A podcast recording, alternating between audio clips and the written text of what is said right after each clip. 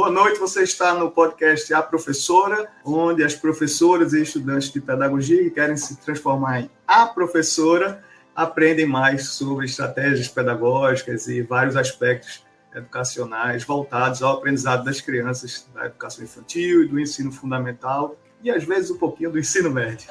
Sejam bem-vindos. Né? Hoje nós vamos ter aí um convidado super especial, né? o Olavo. Eu já tenho acompanhado o trabalho dele há algum tempo. A gente já até tentamos nos encontrar presencialmente, mas não conseguimos. Mas ele está aqui com a gente hoje. E pelo que eu entendi, é um livro que foi resultado de uma pesquisa. Então, tem tudo a ver com o que a gente faz aqui no canal, nos nossos, nossos encontros, nos nossos eventos. Oi, Américo. Muito obrigado pela disponibilidade do seu tempo, estar aqui com a gente e conversar. Bacana. Boa noite, boa noite, Américo. Obrigado, primeiro, pelo, pelo convite. Tô, tô feliz de estar aqui com, contigo e, e uma boa noite também para quem, quem está acompanhando aqui. Vamos lá, né? Bater um, bater um papo aqui sobre, sobre educação, né? Então, vamos lá. Né? Olá, por favor, te apresenta, né? Conta um pouco aí da tua história, né? Como é que você chegou na educação, por que trabalhar com educação? Acho sempre importante essa, esse contexto para que as pessoas também te conheçam um pouquinho mais. Tá certo. Bom, eu estou há 12 anos na educação e esses 12 anos é, são, são os 12 anos da minha carreira profissional. Então, de, desde, desde o início, eu estou na educação, ainda que eu não tenha é, na graduação, me formado em educação ou um tema é, próximo a esse. Né? Me formei em administração, é, mas, mas logo que, que me formei, tive a, a sorte e privilégio de ter contato com algumas experiências, algumas pessoas que é, me, me fizeram é, querer aprofundar um interesse que eu tinha já há algum tempo. Eu não diria que era em educação, América, especificamente, mas diria mais na linha do, do, desenvolvimento social, e aí acabou caindo em educação, e, e aí aquela a brincadeira da mosquinha da educação, né, ela me picou, picou rato e, e me contaminou, e aí, é, desde, desde o início da carreira, trabalhando com educação, nos três primeiros anos, é, numa ONG aqui em São Paulo, chamada Parceiros Educação, eu costumo dizer que foi a minha segunda graduação, Américo, essa em chão de escola, né? Para alguém que não, não, tinha, não tinha essa formação, não tinha essa experiência, foi um, foi um baita de um aprendizado para compreender, entender, aprender a dinâmica é, do, do, dia a dia da escola. Né? É, e aí foi, foi muito importante para ver é, como é que o sistema, no caso, basicamente, rede estadual de São Paulo, né? Como é que o sistema educacional paulista desaguava né? ali na, nas escolas. Né? Então, é, foi um baita aprendizado e, durante esse tempo, acabou nutrindo em mim uma vontade muito grande de é, eventualmente ter é, uma participação e uma, uma experiência na máquina pública, né, dentro, dentro do governo. Essa oportunidade surgiu né, ali em 2013, fui então para, é, para a Secretaria é, Estadual de Educação do Estado de São Paulo, fiquei lá de 2013 até meados de 2016, então mais três anos, né, um pouco mais de três anos, e foi uma experiência é, é, magnífica em muitos aspectos, muitos aprendizados, Aí foi o mestrado profissional, né? É, essa experiência na secretaria. Primeiro foi a segunda graduação, né? Depois pois é. é. depois eu até fiz o mestrado acadêmico para valer, né? Também. né? Que, que, gerou, que gerou o livro, inclusive, né? Mas, mas foi ali uma, foi uma, uma experiência é, muito importante, acho que nessa minha, minha trajetória, tanto do que diz respeito à, à possibilidade de contribuir. Acho que a gente fez muita coisa durante os três anos em que, que eu estive na secretaria, claro, é, eu digo não, não só eu, é um time, né? Um time de, de pessoas muito, é, muito comprometidas, um secretário muito comprometido. Com a saída desse, desse, secretário, que eu trabalhei a maior parte do tempo, é, eu, não muito tempo depois da saída dele, resolvi então partir para um, um próximo desafio, é, dar um respiro de governo e, e fui para o Todos pela Educação, em 2016 e desde então é, lá, lá estou, né?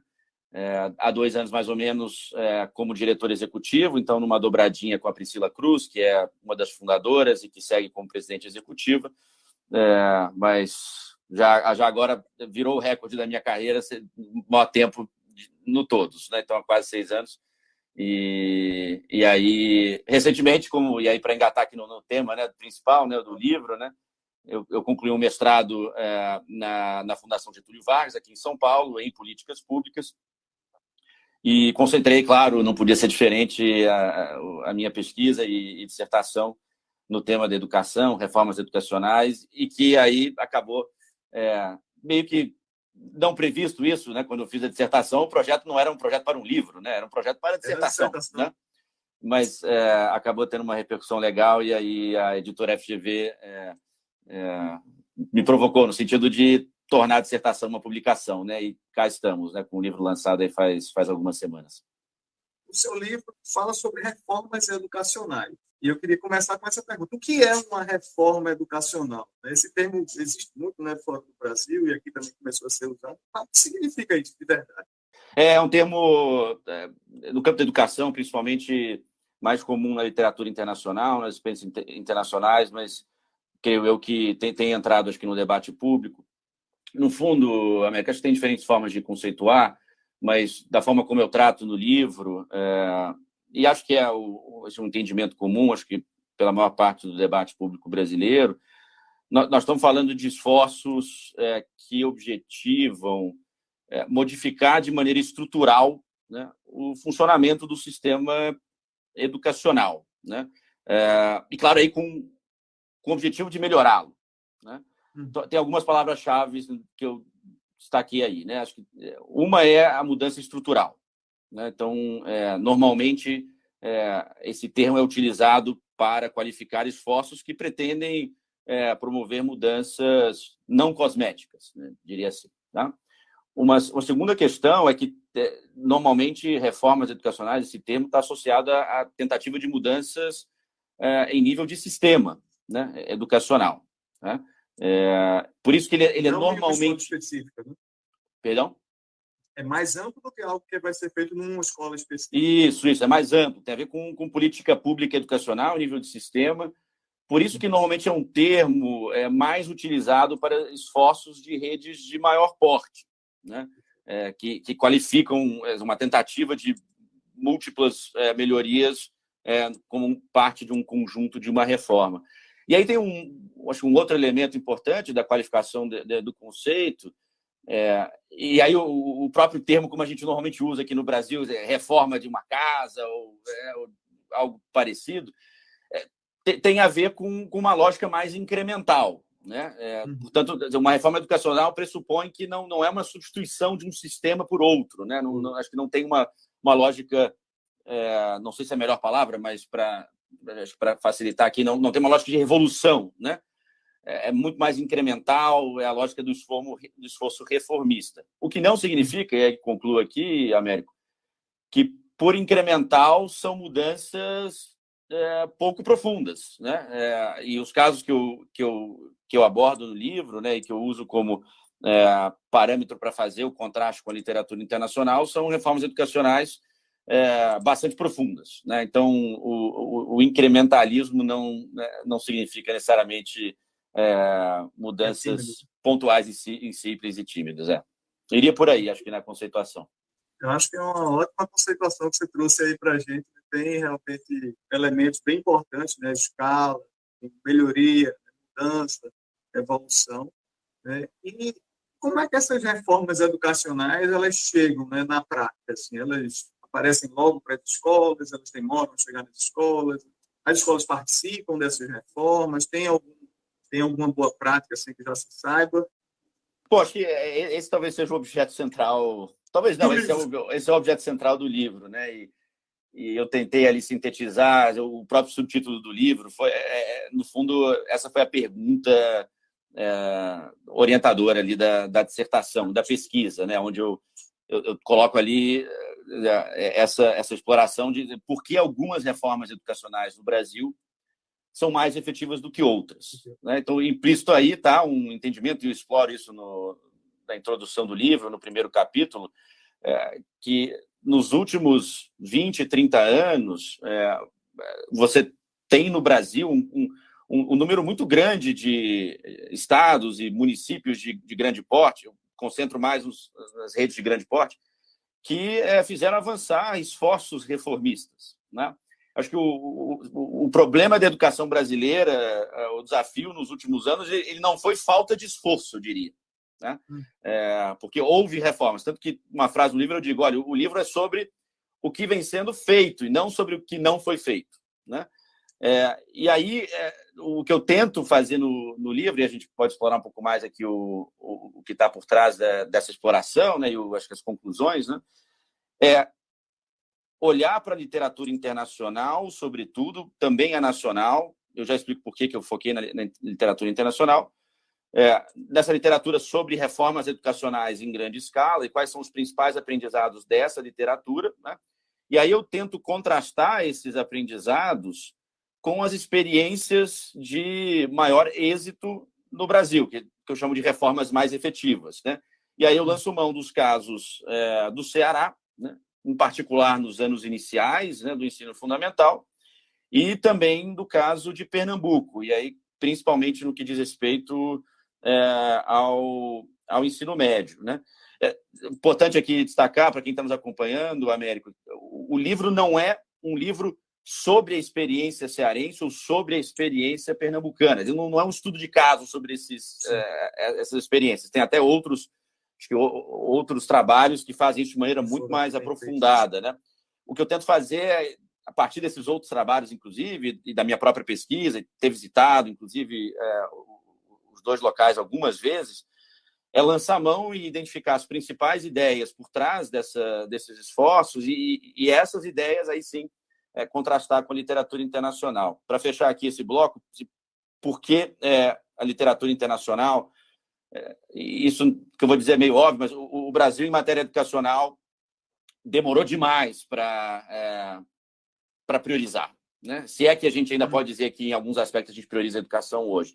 Mas fato é que, pós-Constituição de 88, houve uma mudança é, muito importante, eu diria quase que uma, uma inflexão ali na, na forma como o país é, passou a encarar o desafio educacional e o próprio espaço que o tema hum. passou a ocupar na, na agenda pública. Né? Então, você tem uma série de esforços encadeados é, a partir da Constituição Federal, que torna a educação, pela primeira vez, né, um direito né, é, do, do, das crianças e dos jovens e do, do, cidadão brasileiro.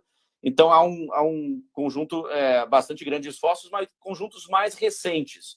Quando a gente olha para, principalmente para os países mais desenvolvidos, é, esses esforços reformistas que o Brasil começou a é, a, a, a, empunhar nas últimas duas décadas, é, esse mundo mais envolvido já há quatro, cinco décadas vem fazendo isso. Então, portanto, você tem é, esforços é, já razoavelmente consolidados, muitos erros, Sim. muitos aprendizados que essa literatura internacional já capta.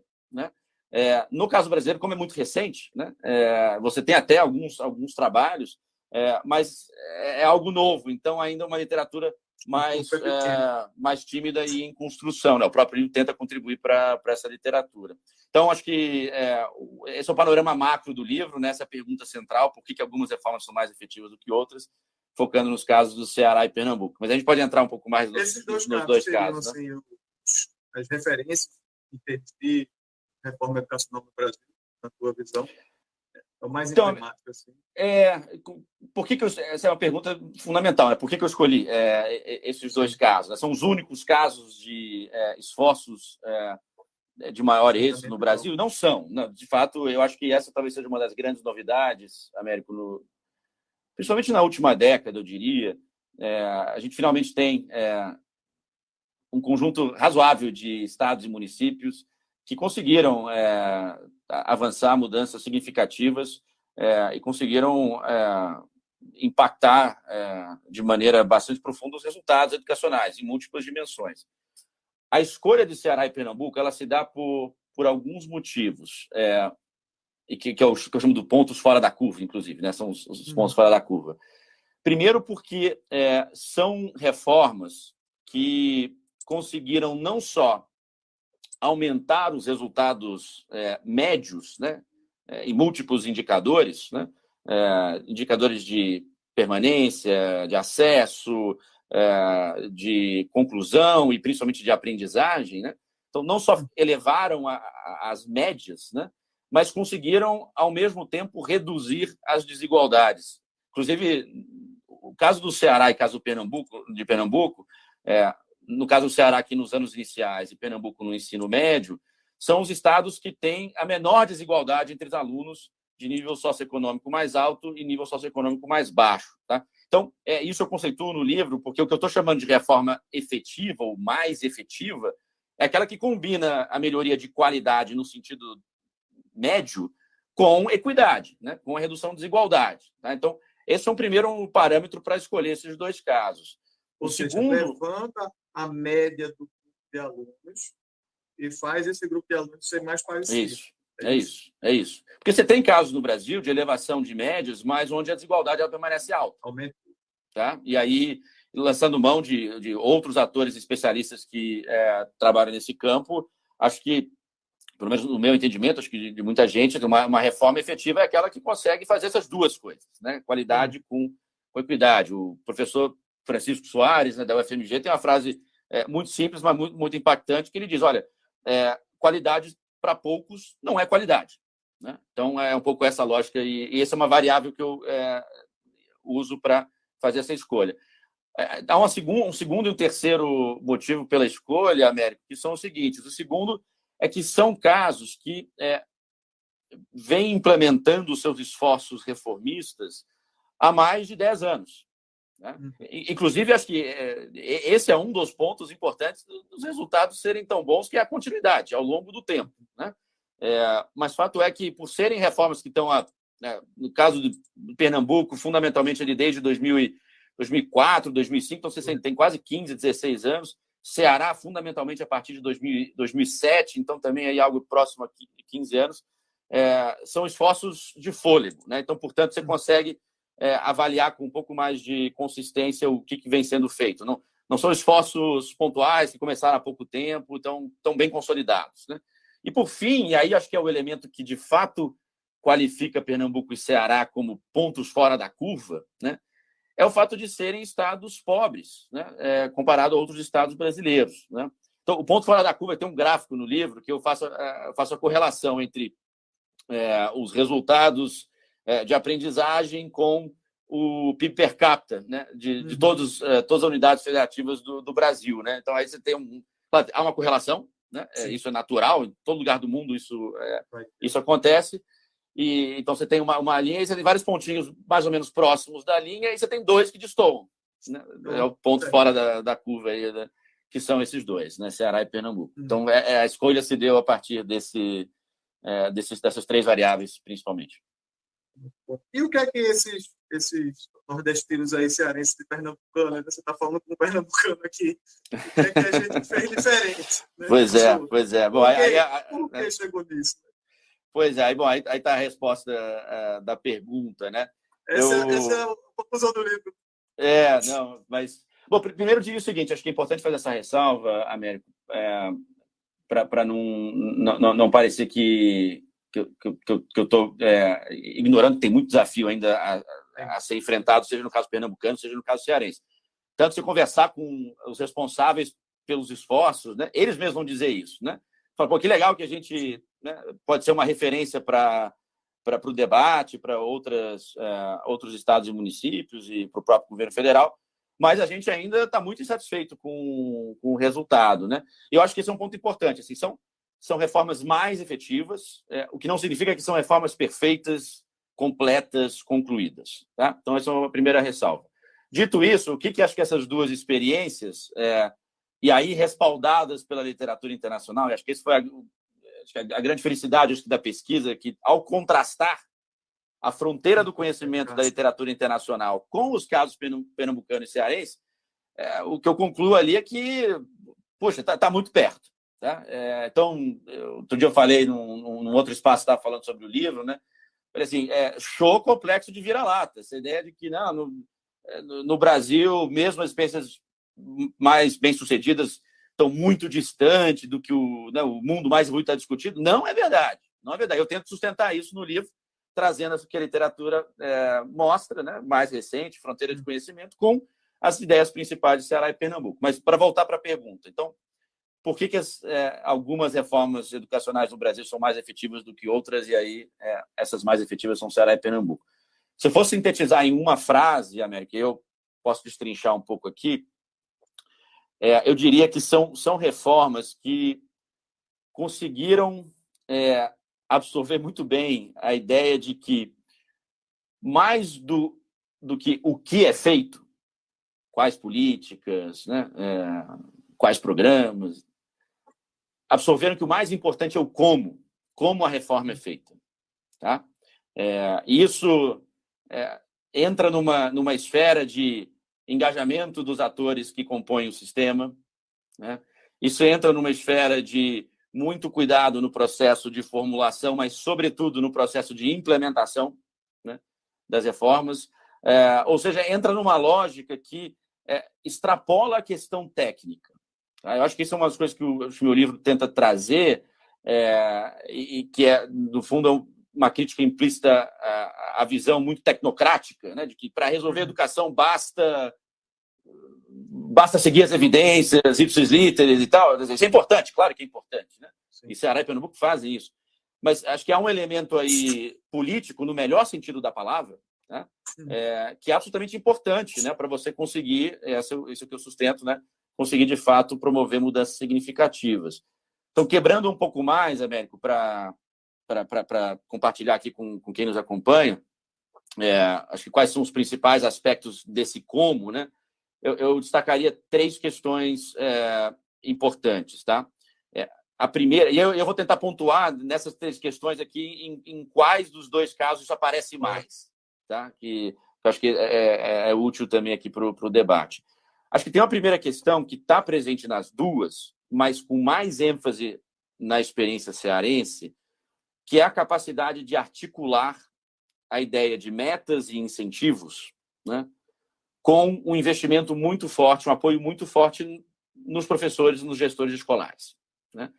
Por que eu destaco isso? Porque é, é essas duas, esses dois campos, né? metas, incentivos e apoio ao professor, formação ao professor, elas são, é, em parte do debate, por vezes vistas como questões antagônicas, né? É. ou mais associadas a um, a um campo ou outro do, do debate político-ideológico. Então, metas e incentivos, ah, isso está mais associado a uma visão de centro-direita, né, mais liberal, enquanto é, a ideia de é, apoiar muito o professor, de boas condições de trabalho, né, de valorização, está mais associada a uma, uma visão mais de centro-esquerda. Né? É, no fundo, o que essas duas experiências fazem é conciliar essas duas visões de maneira muito efetiva. Né? Então, é, é, é a ideia de é, unificar né, questões que, é, por vezes, são vistas como contraditórias, inclusive, né? mas acho que esses dois casos mostram que não são, muito pelo contrário, a junção delas é que pode produzir um resultado é, substancial. Então, acho que essa é a primeira questão. Mais presente no Ceará, mas também com é, elementos é, ali na experiência pernambucana. A segunda questão tem a ver com esse com cuidado na implementação. Né? são, são, casos em que as lideranças é, que é, coordenaram esse processo é, tiveram um, um, uma compreensão muito clara de que é, é, o, o, negócio é ganho na, na implementação. Né? E, muita gente fala disso, mas é, nem todo mundo faz isso na, na prática, em termos de órgãos centrais e de, de governos. Né? E o que, eu quero dizer com isso? Né? E aí, de novo, bebendo das duas fontes aqui, Ceará e Pernambuco. Né? Acho que tem uma primeira coisa que está presente nas, nas, duas, é, nas duas experiências, que é o entendimento de que boa implementação ela parte da premissa de que os atores implementadores, fundamentalmente aqueles que estão é, na escola, os, os, adultos na escola, né? os gestores escolares e os professores, né? precisam participar do processo de formulação e implementação, né?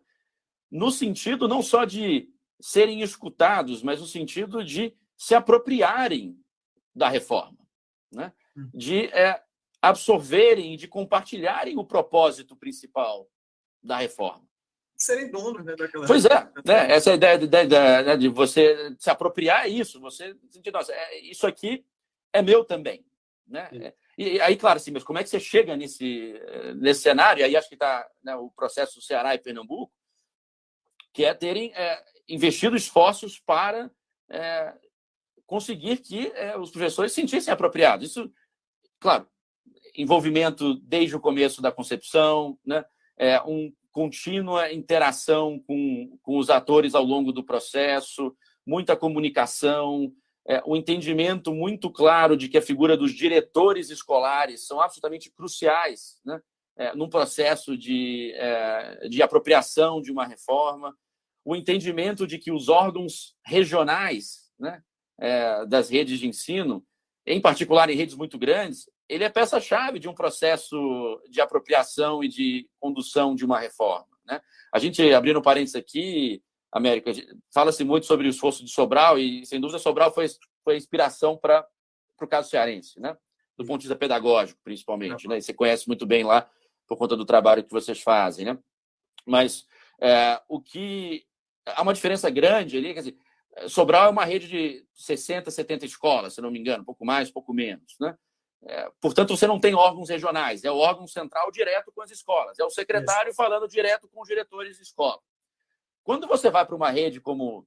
E aí o esforço do Ceará, que foi, no fundo, eu estou tratando da política junto aos municípios, né? É, que são quase 3 mil escolas no estado inteiro. Né? E quando você vai para o caso de Pernambuco, que são mais de mil escolas, né? É, aí é, impossível o órgão central ter contato contínuo com e o secretário de educação e com os diretores de as escolas. Portanto, o nível do meio, os órgãos regionais, né, as instâncias regionais, isso muda de nome a depender do local, né, torna-se peça-chave num processo de implementação e, portanto, de apropriação e de é, engajamento do, dos atores. Né? Então, acho que esse é um elemento que, nas duas experiências, é, isso está muito presente e, e, e, de novo, tem respaldo da, da, da, literatura mais recente sobre reformas educacionais em larga escala. E a terceira variável, Américo, é, para fechar aqui, que ela está presente no, no caso cearense, mas ela fundamentalmente está presente no caso pernambucano, tá? que é a ideia de é, transformação é, da escola é, num, num, nível bastante profundo, que é a chamada é, transformação sistêmica no nível da escola. O que, que significa isso? Né? Muito se fala sobre visão sistêmica na política pública, isso é fundamental. Né? Você não entender que tem uma bala de prata que precisa ser é, avançada, que vai resolver todos os problemas, ou que basta fazer um monte de coisas que a coisa que vai resolver, que a literatura mostra que não, assim, não é bala de prata, é, também não é um monte de coisas que estão desarticuladas, é um conjunto de medidas né, que é, de maneira coerente, elas se, se articulam e produzem um, um, um, resultado substancial. Essa é a chamada visão sistêmica a nível de política pública. No nível da escola, que é o que Pernambuco faz, é você garantir uma política pública que incida em múltiplas variáveis no nível da escola. Tá? Então, você é, é, é, a aterrissagem da visão sistêmica a nível macro no nível da escola. O que isso significa na prática? Né? Significa que, para você mudar de fato né, o resultado educacional, é, você precisa de bons projetos de escola. Bons projetos de escolas não, não são alcançados com políticas que são lançadas dos órgãos centrais, políticas uniformes, que tentam atingir todo mundo do mesmo jeito. Né? É, são políticas que permitem que a escola modifique múltiplas questões do dia a dia da escola. Então, no caso pernambucano, que é uma transformação no ensino médio, lá a reforma ela objetivava mexer em várias partes do funcionamento da escola. Não era só uma mudança curricular não era só uma política de apoio aos professores. Eram essas duas coisas e mais um monte. Então, mexeu-se na estrutura curricular, mexeu-se no tempo da escola para permitir e viabilizar esse novo modelo, que é o chamado escola de tempo integral, né? mudanças na gestão escolar, né? fixação dos professores a uma única escola. A gente fala pouco disso, América. No Brasil, 40% dos professores dão aula em mais de uma escola. Como é que vai criar vínculo? Como é que vai criar espírito de equipe? Como é que vai conhecer os próprios alunos se você não está dedicado uma única escola? E a, a, reforma, a reforma pernambucana traz isso como premissa. A mudança na escola, precisa fixar o professor a uma única escola. Mexe na infraestrutura da escola. Traz uma, uma grade curricular com uma série de projetos eletivos, de protagonismo juvenil. Enfim, o livro detalha tudo isso, mas a, a síntese é: se a gente quer resultados diferentes, sobretudo em escolas em situações mais vulneráveis, escolas que estão há muitos anos com dificuldades de avançar, a mexida precisa ser valer. Reforma cosmética em, em situações difíceis não penetra. Essa é um pouco a, a, a, literatura mostra isso, né? Pernambuco faz exatamente o contrário. Se é, é para mexer para valer, Né? Se é para mexer os resultados, nós temos que incidir em múltiplas variáveis. É difícil de fazer, não é fácil de fazer. Mas Pernambuco fez, né? E tá aí, os resultados estão aí para mostrar que, que, que, é possível e que é, é, é, o, é o, caminho. Né? Então, acho que essas três variáveis, Américo, tentando sintetizar um pouco, no livro tem algumas outras coisas que eu falo, eu acho que é um bom resumo aí das principais conclusões do porquê algumas reformas são mais efetivas do que, do que outras. Pensando aqui nas nossas professoras, coordenadoras, diretoras de escolas que estão aqui com a gente, como é que essas pessoas, né, esses profissionais, poderiam influenciar reformas educacionais ou aproveitar melhor essas iniciativas quando elas surgem para as suas escolas. Né? O que, é que você acha que a pessoa que está lá na ponta, como é que ela pode fazer para que os estudantes tenham esses benefícios das boas reformas? Perfeito. Bom, é, é, confesso que eu não sei se eu sou a melhor pessoa para responder isso, né? É, até porque o, objeto, acho que da minha própria experiência profissional é, e, do, da dissertação e do, do, próprio livro, né, está muito concentrado na política pública no fundo, a mensagem que eu tento passar no livro é, é, é muito mais para as lideranças dos sistemas educacionais, né? os atores que estão é, ali empossados é, de é, conduzir né? É, processos como esses, né? para tentar trazer algumas, algumas questões que, de novo, a literatura internacional e, e as experiências brasileiras acho que nos permitem acho que sugerir, né? Agora, acho que tem um, nessa linha, né, tentando fazer aqui a, a conexão com, com, os profissionais de educação e as pessoas que estão no, né, no, no, no front ali, não, não diria nem, nem, nem, na ponta, né? Acho que a escola é o centro, né, Américo? Não é, não, é, não é nem a ponta, é o centro, né? É, mas eu diria o seguinte, acho que tem uma mensagem no livro que, é, que eu tento colocar lá, que é para as lideranças né, dos órgãos centrais, né, do, secretarias e tal, que, tem que sair da lógica de que o, o, problema é o professor, de que tem que consertar os professores. Tem que consertar o sistema. Né? É, é, é parece meio, meio, bobo isso, mas é, por vezes né, assim, as lideranças dizem, não, o problema são os professores que é, não, não têm uma boa formação, que é, não, não fazem o trabalho. Tem uma frase que não é minha, que no livro eu, eu, eu, coloco, Américo, que é a seguinte: se os professores soubessem dar uma aula melhor, eles dariam. Isso é uma, é uma crítica àquela coisa de que, não, bastam incentivos, é só botar um bônus e que a coisa vai acontecer. E acho que quem está no chão de escola sabe que não, não, é, não é bem por aí, né? Quem conhece educação é, e, e, o que acontece na, lá no, na escola não sabe que não é por aí, e as próprias evidências estão mostrando que não, não é bem por aí. Então, acho que tem uma, uma primeira coisa que é isso. E aí eu diria que, assim, mais no nível da escola, eu acho que o, o que a literatura traz muita força, e acho que o caso pernambucano acerta muito isso. Ceará também, é, vou reiterar aqui o ponto que eu coloquei no último bloco, que tem a ver com, com a ideia da construção de bons projetos de escola. Né? É, a ideia de que, para termos bons sistemas educacionais, nós precisamos de bons projetos de escola. Né? É, a unidade é, a unidade é a escola. Né? É, e isso acho que para muita gente pode parecer meio óbvio, né? mas acho que ela traz, traz consigo algumas, algumas ideias importantes, né? da, da importância da construção do projeto da escola, inclusive altamente contextualizado para aquela realidade. Né? É, essa, essa é outra dicotomia, inclusive, que, que normalmente surge no debate, que é a ideia de que é, ou a coisa é centralizada e uniforme, ou a coisa é absolutamente descentralizada, com autonomia completa para as escolas. Né? Existe isso, né? E aí, de novo, parecido com a coisa da metas incentivos, metas incentivos versus é, a ideia do apoio ao professor, né? É, essa é outra aparente contradição que os dois casos é, derrubam, né? E mostram que no fundo é a conciliação dessas duas coisas, né? Você sim precisa, para fazer uma transformação a nível de sistema, em conjunto das escolas, melhorando qualidade com equidade, há que se ter um projeto a nível de sistema. Diretrizes, parâmetros, a política educacional. Né? Há que se ter coordenação. Né? E o processo de descentralização, e uso esse termo no, no livro, é, ele tem que ser um processo de descentralização coordenada, apoiando diferentes instâncias, criando capacidade nas diferentes instâncias, órgão regional e escolas, para que no fim do dia o sistema tenha melhores projetos de escola. Né? Então, Isso acho que foge de uma lógica de olhar para o desafio educacional como um problema de indivíduos. Né? Não, o problema é temos que consertar o professor e individualizar. Né?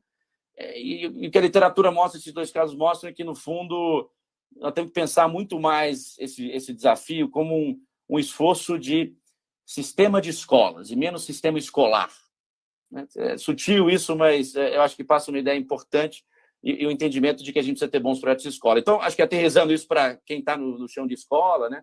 acho que é, gestões escolares que, de fato, priorizam a ideia de construir né, um projeto é, em que a escola se reconhece dentro da sua realidade, dentro da sua comunidade, nas suas características, dada a sua trajetória, é absolutamente importante para o resultado é, ele, é, ele melhorar.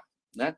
é, ter bons, de novo, bons projetos é, pedagógicos, né? A gente fala muito disso, né? E aí quem, de novo, eu não sou pedagogo, mas quem é sabe muito bem isso, a importância do PPP, né? Do projeto político pedagógico. É, é, é disso que a gente está falando no fundo, né? E de novo acho que essa é uma compreensão que quem está numa escola que tem bons resultados, tem bom clima, tem boa cultura, sabe isso muito bem, né? É, e o quanto isso lhe ajuda, inclusive, no desempenho individual de cada um. Né? O professor está numa escola que, onde o clima é bom, onde há colaboração com os pares, onde a gestão escolar está voltada para o pedagógico, para apoiar os esforços. Poxa, isso faz com que o seu próprio desempenho profissional, individual, é, melhore versus uma escola onde você não tem isso. Né? Então, acho que é mais para reforçar, é, é, acho que esse elemento, para quem está né, tá no chão de escola e conhece isso, principalmente quem está em escola, acho que, que tem esse elemento dessa cultura organizacional, de, de, desse bom projeto de escola, mas é, sobretudo, uma mensagem, de novo, acho que para as lideranças, América. Acho que o maior, maior desafio, é, de novo, em termos de escala no Brasil, é, acho que está nessa discussão macro de política pública, né?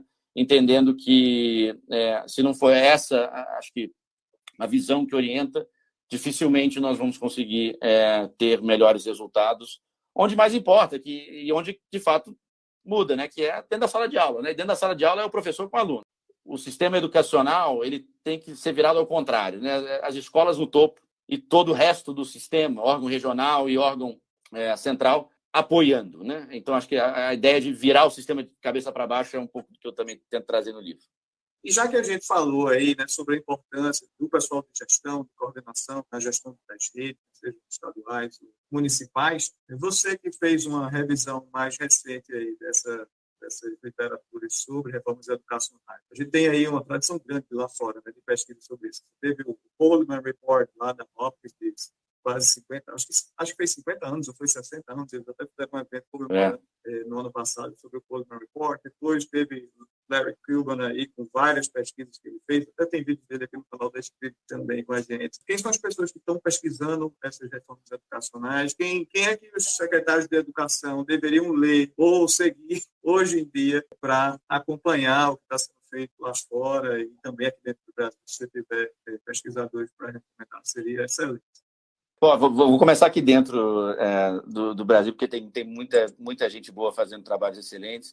É bom, eu, eu, aí, assim, é um pouco suspeito, porque foi meu orientador no, no livro, mas muito do que acho que é, eu acabei consolidando e concluindo no livro tem, tem, tem na fonte ali disso, acho que a interação constante com o professor Fernando Abruz, que, que tem estudado reformas educacionais já há algum tempo, e tem uma série de publicações. Eu diria que o professor Francisco Soares, mencionei mais, mais cedo, né, da, da Universidade Federal de Minas Gerais, é outro que é, também tem se debruçado muito sobre a questão do efeito escola. Ele é um que tem falado muito, inclusive, sobre essa ideia de entender o desafio como é, um esforço coletivo, assim, de bons projetos coletivos de escola. Né? Não, aí é um pouco, diferencia um pouco do, do Hanushek, que inclusive já até mudou um pouco recentemente, América, um pouco a visão, né? Para quem conhece um pesquisador de Stanford, Eric Hanushek, um economista que falava muito, e tem é, trabalhos excelentes e, e, mas falava muito sobre a lógica individual, de que não, é só você eliminar os professores 10% com pior desempenho que resolve. E, que é diferente dessa lógica, né? É, que, né? que, que, a gente está falando aqui. Então, eu acho que eu destacaria é, é, professor Chico Soares, é, professor Fernando Abrúcio. Tem, inclusive, no, no, no, no, trabalho, eu lanço, eu lanço mão de. Eu não vou é, fonizar aqui, mas para quem depois lê o livro, tem algumas pesquisas, principalmente qualitativas, né? É, do caso pernambucano, do caso cearense, que nessa exploração, eu não conhecia antes da exploração, tá? acho que não são tão famosas, mas são muito bem feitas e, e são é, preciosas no sentido de fazer essa discussão. Né? Então, tem, tem várias lá, da Federal de Pernambuco, tem também na Federal do Ceará, do Estadual do Ceará, tem, tem vários que eu trago ali para o trabalho, é, e acho que vale a pena dizer isso. E, internacionalmente, você perguntou também, bom, eu vou, eu vou dizer aqui os principais que eu acabei usando e, e utilizando no livro. Né? É, o John Meta, é um pesquisador da, de, de, Harvard que tem estudado muito as reformas educacionais nos Estados Unidos, né? É, outro é o Michael Fullan, mais famoso. O John Meta é mais novo, né? O Michael Fullan bastante famoso, tem vários livros. O, um dos principais que eu uso é com a Joanne Quinn. É, o, o Fullan é, ele, ele, é canadense, né? É, e, e a, a Joanne Quinn também.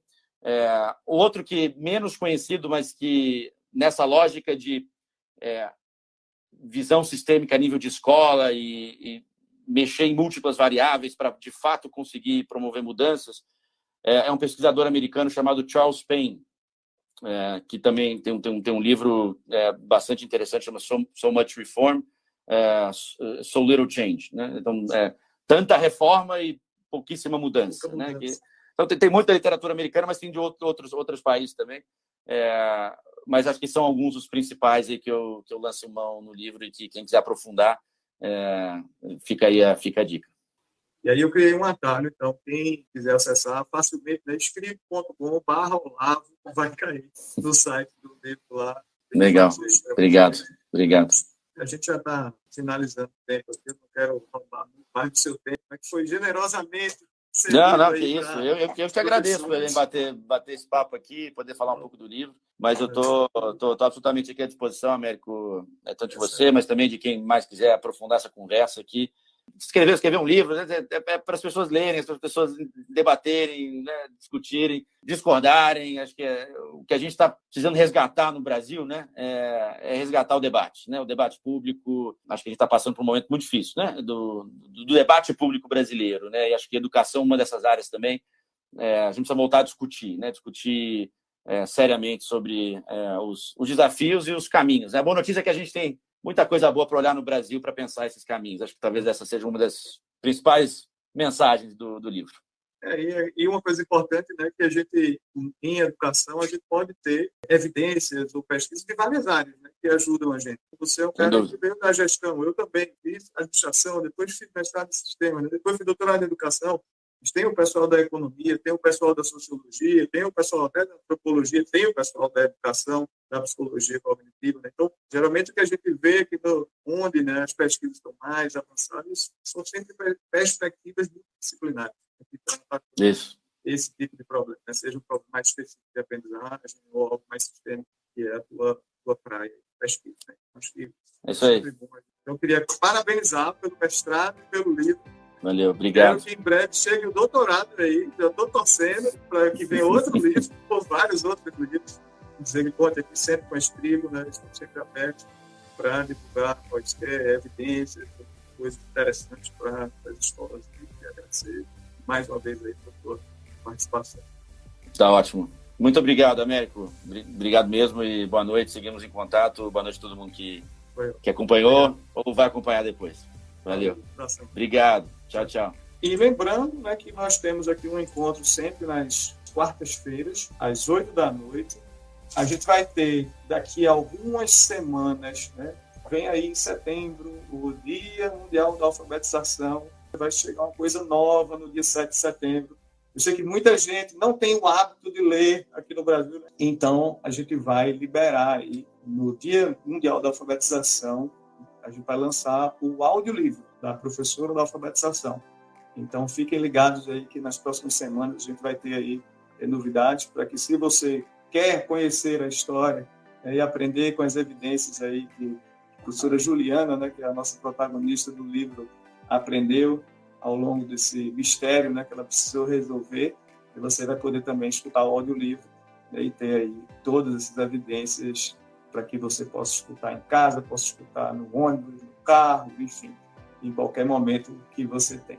Se você ainda não curte a Escribo, se inscreva, né, para receber aí as nossas notificações. Né, e lembrando que caso você ainda não tenha baixado né, o e-book Consciência Fonológica na Prática, ele está esticando um pouquinho é o período que ele vai ficar aberto, escribo.com/ebook e a gente se encontra aqui então na próxima quarta-feira às 8 horas da noite. Se preparem, porque nas próximas semanas a gente vai ter vários convidados, incluindo convidados internacionais, com pesquisas muito novas né, sobre alfabetização, sobre ensino de leitura e escrita. Vai tá bem legal aí essas lives que o nosso amigo Danilo está preparando aí para a gente. Então, não percam, fiquem ligados e mandem sempre suas dúvidas e comentários e sugestões aqui para gente. Uma ótima noite para todo mundo e até quarta-feira. Um abração.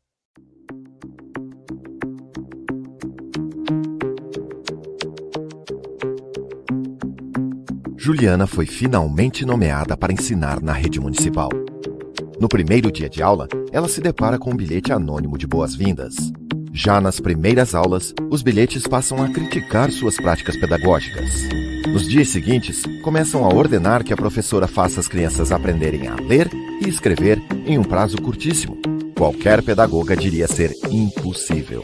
Juliana descobre que a professora anterior havia sumido sem aviso prévio mas decide enfrentar as ameaças.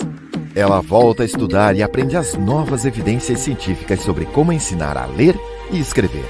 Estimulando a consciência fonológica e fonêmica de forma lúdica e sistemática, a professora sente o avanço das crianças, ao mesmo tempo em que inicia a caça para descobrir quem é o maluco que a persegue e escreve os bilhetes infames. Para saber mais sobre o livro e ficar por dentro das notícias, acesse escribo.com barra a professora.